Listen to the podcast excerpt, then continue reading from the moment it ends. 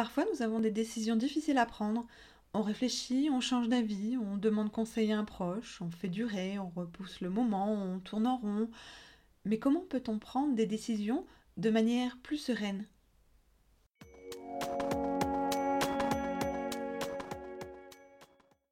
Je suis Hélène Vandewaal, psychopraticien et coach de vie certifié.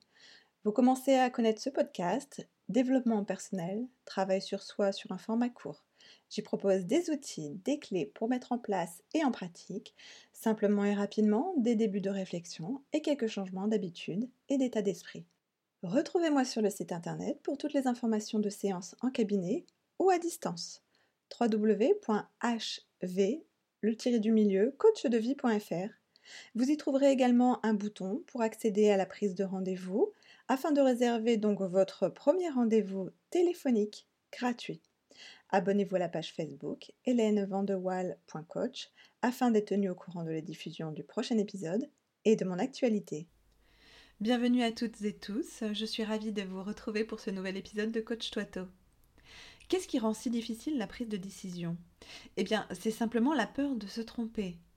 Savoir prendre une décision, c'est une compétence qu'il faut développer, entraîner pour ne pas se laisser guider par les choix des autres. Ces choix des autres qui peuvent provoquer frustration, amertume, si finalement ce n'est pas le bon choix pour nous. Parce que finalement, le choix à faire, la décision, eh bien, elle doit être la bonne pour nous. Alors, qu'est-ce qu'une bonne décision pour moi? Une décision n'est ni bonne ni mauvaise, c'est un choix. Il dépend de ce qu'on fait ensuite, de ce choix, ce que l'on choisit d'en penser. Vous savez maintenant que nous sommes menés par le bout du nez, par nos pensées, et je vous renvoie aux épisodes 4 et 5 sur les pensées, la façon de les gérer. Alors, il s'agit euh, justement en pensée eh bien, de réfléchir à l'enjeu de cette décision, de garder un regard ouvert, curieux et positif, sachant qu'il y aura toujours du positif et du négatif, sachant que nous avons besoin de contrôle, de maîtriser tous les éléments, eh bien pour être sûr, mais que la certitude n'est jamais à 100% finalement. Une décision, c'est le meilleur choix avec les éléments que j'avais à ce moment. Aujourd'hui, j'en prends des enseignements, j'en retire les leçons, et peut-être que je ferai un choix différent. Mais je fais un choix, je prends une décision qui est la meilleure à cet instant précis, à cet instant T. La capacité à la prise de décision est un muscle. Il faut le nourrir, l'entraîner, l'entretenir. Et pour cela, eh bien, vous pouvez vous exercer dans des petites décisions du quotidien sans impact. Par exemple, choisir votre programme TV, le menu du jour, pour en voir les conséquences et, prendre confiance en vos choix.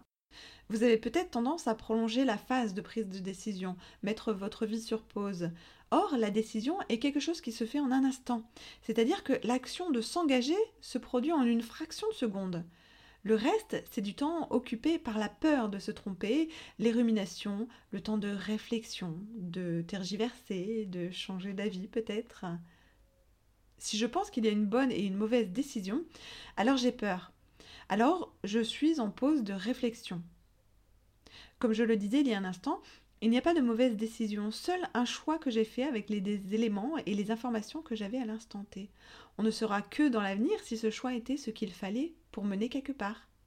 Si j'ai conscience que ma vie est en pause parce que j'ai peur de prendre la mauvaise décision, eh bien je peux l'identifier et faire ce qu'il faut. Je peux travailler à diminuer l'enjeu de cette prise de décision. L'idée, ça va être de passer du oui mais à la question et si? Et si c'était bon? Et si c'était ok? Et si j'y arrivais?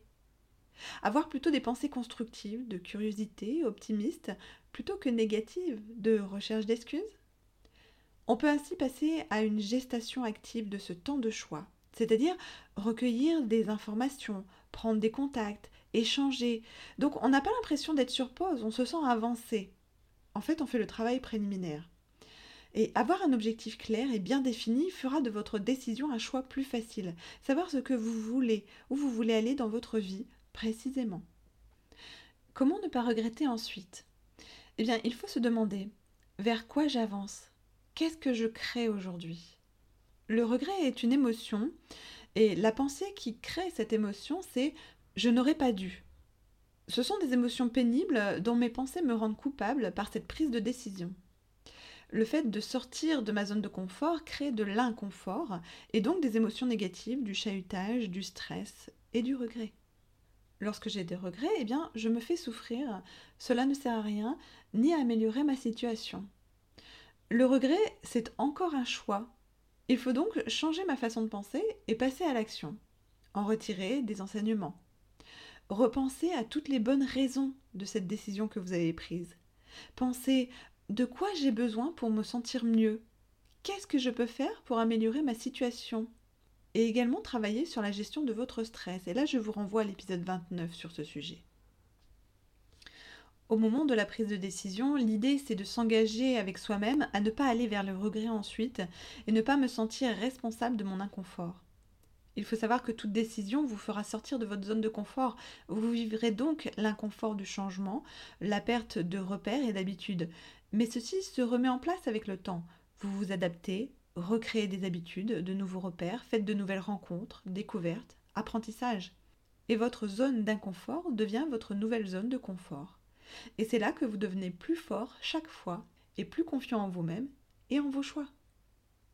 Peut-être que vous avez besoin de l'avis de quelqu'un pour assumer votre décision. Un besoin de réassurance, besoin de validation. Vous pensez que s'il y a validation, alors c'est sans doute la bonne décision. Mais cela vous rend dépendant des autres. Cela vous empêche de développer votre propre opinion et votre capacité de prise de décision qui vous sont propres. De quoi ai-je peur? De compter sur mon propre et seul avis? Ai-je peur d'avoir des doutes, d'avoir honte? Ainsi, la validation des autres permet d'essayer d'éviter cela. Donc l'idée, ça va être de prendre du recul face aux pensées de doute, de peur, de regret, en utilisant par exemple eh bien, l'outil de la méditation de pleine conscience. Je vous renvoie euh, aux épisodes 9 et 25 où je détaille exactement euh, de quoi il s'agit et la méthode, comment faire. Maintenant, concrètement, voici les questions sur lesquelles vous pouvez travailler. Alors prenez des notes, n'hésitez pas à mettre sur pause et à y revenir. Qu'est-ce qui fait que de prendre cette décision est difficile pour moi? De quoi ai-je peur? Quel est mon objectif précis? Quel serait le pire scénario qui puisse arriver? Dans ce cas, que puis-je faire? Que puis-je mettre en place? Comment puis-je gérer cette situation? Quel serait le scénario ultime, le meilleur dans l'idéal? Et si on imagine qu'il n'y avait que possibilité de succès dans les deux options, les deux choix Quel est alors le choix que je fais? Quel est le succès que je choisis? À vous maintenant de faire le travail. Si cet épisode vous parle, résonne en vous, alors je me tiens à votre écoute. Si vous sentez que vous avez besoin d'être accompagné pour enfin passer à l'action et que vous vous sentez prêt à vous investir et travailler à votre épanouissement, alors je peux être à vos côtés. C'est mon métier. Contactez-moi via le site internet. Voici ce qui termine cet épisode. J'espère qu'il vous a plu et apporté des points intéressants sur lesquels réfléchir. N'oubliez pas eh bien, de liker, noter, étoiler, avec de superbes notes hein, euh, pour m'encourager, cela me ferait grand plaisir. N'hésitez pas à partager également le podcast à votre entourage si vous pensez que cela peut apporter de l'aide. Merci à vous.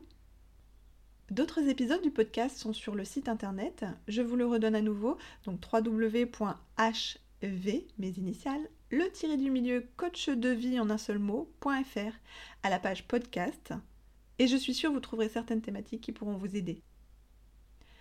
Je vous dis à très bientôt avec le prochain épisode. Soyez au rendez-vous. Prenez soin de vous.